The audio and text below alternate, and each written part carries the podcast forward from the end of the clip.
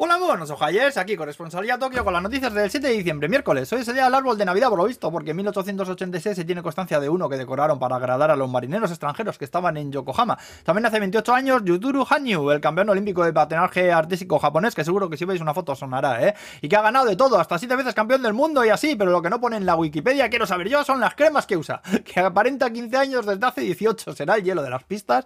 Qué guapo es el cabrón, ¿eh? Bueno, vamos a frigo de dos. Pain Magi es trending topic en Japón. Esto viene a significar algo así como hostias España o en serio España por la eliminación del mundial, ¿eh? Ha pillado la cosa por sorpresa aquí también. Luego anuncian incorporación de vagones solo para mujeres en la línea Oedo de metro de Tokio. Esto ya existe en muchas otras líneas, se aplica de 7 a 8 y media de la mañana más o menos para evitar arrimamiento cebolletil, que es un problema muy gordo que está lejos de solucionarse, ¿eh? Por cierto, que yo una vez me metí en un vagón de estos de chicas, juro que sin querer, ¿eh? Que yo no me entero la mitad de las cosas que pasan aquí, coño, pero enseguida vino uno de, uno de los de la estación a echarme, madre mía, qué vergüenza más gorda pasé ahí, ¿eh? Joder.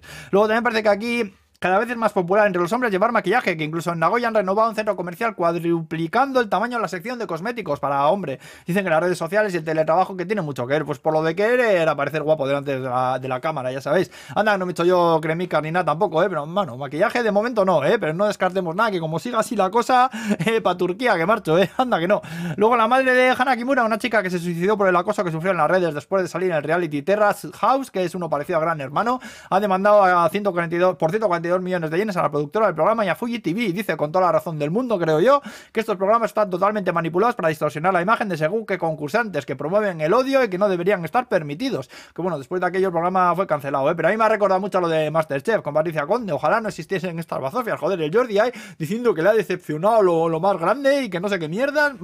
madre mía, qué prepotente, qué flipado y qué tóxico todo, coño. Y bueno, para acabar, hablaros del nuevo producto para el invierno que lo está petando, que no es más que el Wearable Edredon. Es un edredonaco ahí con forma de abrigo que te lo pones así por encima y lo llevas puesto ahí por la casa para estar calentico. Pero qué gordo, gordo, ¿eh? Es la evolución de la batamanta. Una movida más tocha que ni sea ahí, que parece ese muñeco de Michelin. He visto fotos y, si te pones el rosa, la verdad es que que te has puesto 100 paquetes de salchichas por encima. Pero mira, lo que haga falta contar el de combatir el puto frío de las pelotas, ¿eh? Fotos en la descripción del vídeo de YouTube, acordaos. Y aquí se queda la cosa hoy ya, ¿eh? Buen miércoles a todos.